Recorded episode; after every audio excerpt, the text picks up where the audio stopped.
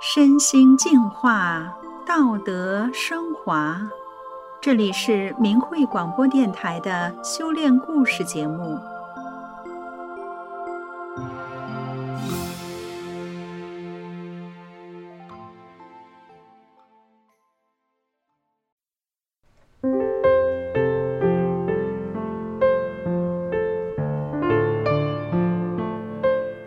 您好，我是凯丽。今天为您分享的故事是《好命主妇的第二人生》。听众朋友，您心中的幸福是什么呢？无忧无虑、没有压力的过活，对女人来说是一种幸福了吧？今天的主角是一个令人羡慕的好命女人，她不愁吃穿，有疼爱她的丈夫，体谅她的公婆。还有一双可爱的子女，这样的人生，大部分的女人都会觉得很幸福吧？但她却老是觉得心累，认为自己的人生没有价值。她只是无病呻吟吗？或者她对人生还有什么追求呢？让我们来听听她的故事吧。如果幸福等于衣食无缺，又不用承担任何责任，那么以前的我的确是个无比幸福的人。曾经大家都说我是个万事不沾手的好命女人。先生除了辛勤的赚钱养家，还任劳任怨的包办家里的事。婚后事无巨细，小到孩子的学习。大到出国移民到加拿大，都是先生一手操办的，从不用我费心。我的公婆也很包容我，从我嫁过来，没让我洗过一次碗，总是关心支持我们这个小家。一直以来，无论我弄丢了新买的手机，或者开车出了车祸，不管我出了什么纰漏，家人都没有一句责备的话。只是耐心地帮我把问题解决了。我三十岁了，照理说应该早就能够独立照顾好一个家了，但其实许多事都是先生帮我分担的。比如说，我总记不住银行密码和手机登录密码，我不会交水电费，不知道车祸怎么报警，也不清楚什么东西放在哪里。对于孩子的教育，我也是说得多，实际付出的少。管教孩子总是三分钟热度，一看不行就不管了，也是推给先生。朋友们都很羡慕我，说我一切都好，有爱我的丈夫和孩子，宽和的公婆，不但住着好房子，开着好车，还年纪轻轻就举家移民海外，过着悠闲的生活。真是人生胜利组。您可能也是这样认为的吧？但是大家不知道的是，其实我没有自信，因为一直以来我给自己设定的目标从来没有达成过。我觉得自己什么也做不好，我的身体越来越差，做什么都提不起劲儿来，老是觉得疲倦。家人总爱逛超市买好吃的。而我刚进店里不久就想离开了，我连逛街都觉得好累呀。我找不到人生的意义，我的心底老是有个声音对我说：“我要这样生活一辈子吗？这就是我人生真正的幸福吗？”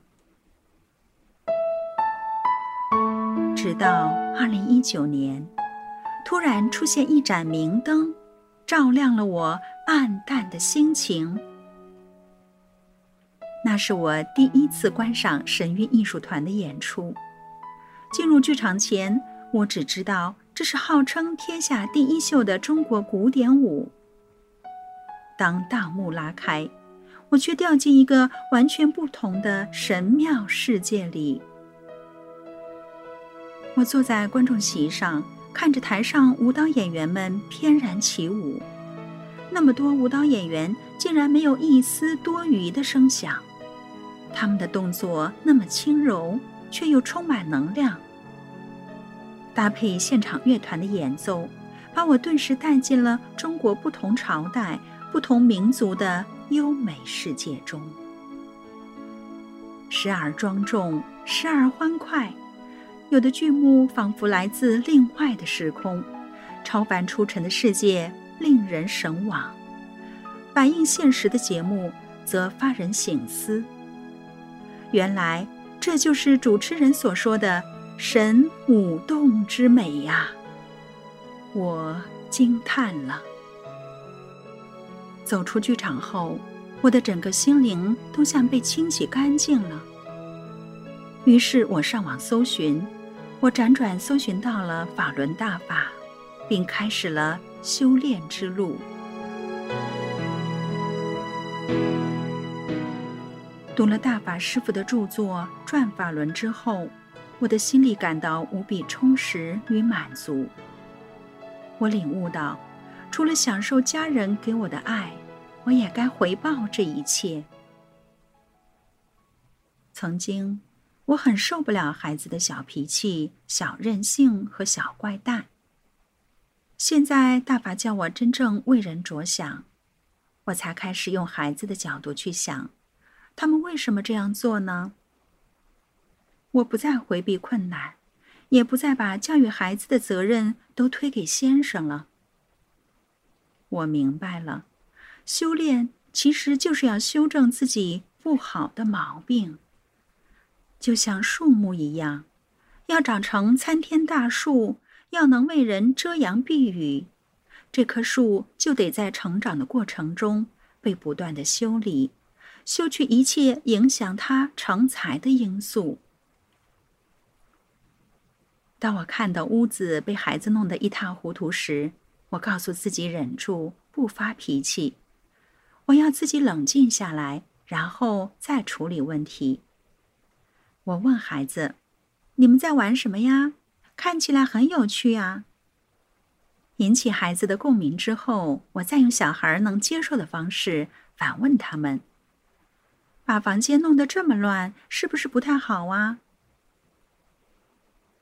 我牢记大法师父的教导，师傅说：“你要理智一些教育孩子，才能真正的把孩子教育好。”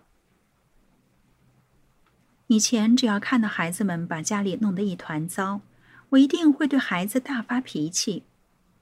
爱干净是我的优点，但忍受不了脏乱，容易发火，这也是我要修正的毛病。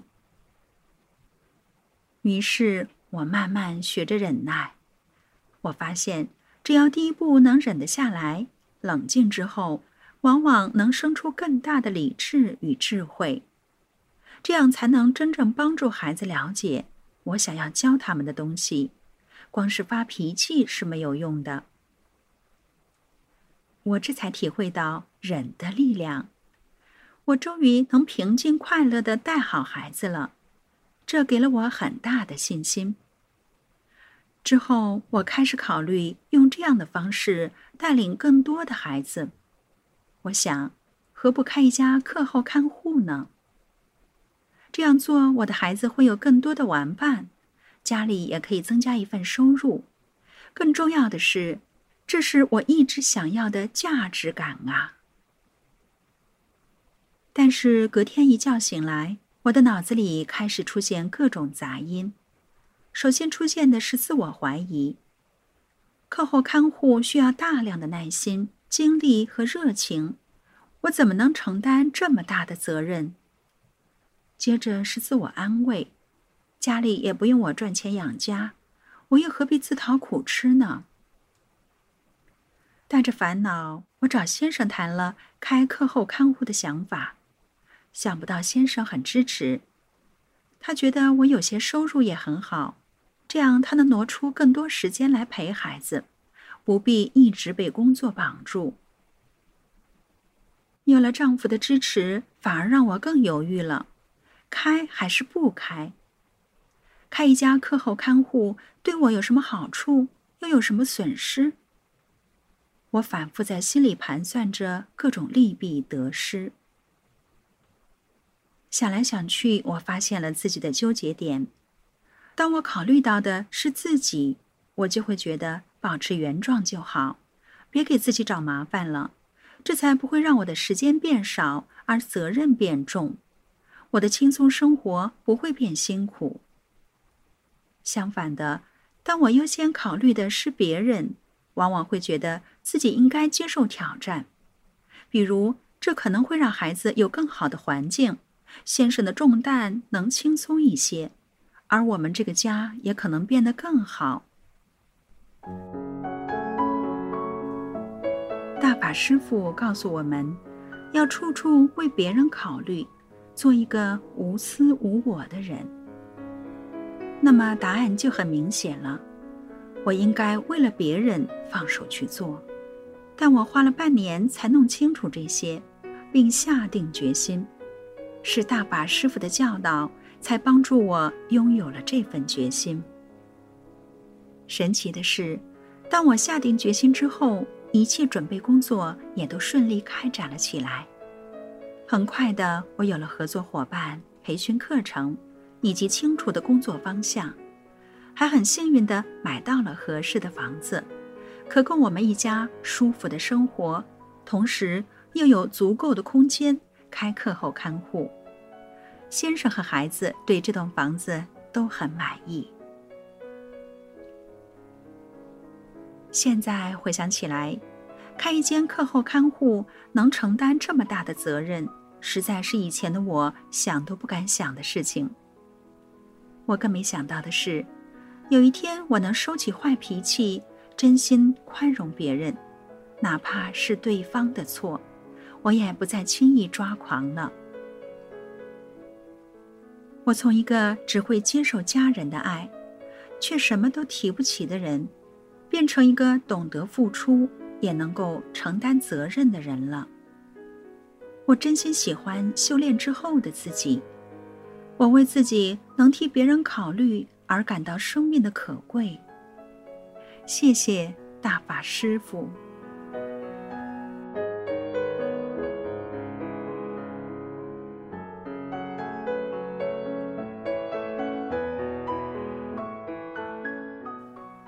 听众朋友，当今天的主角开始为人付出，他第一次找到了自己的价值，也体会到他的人生幸福。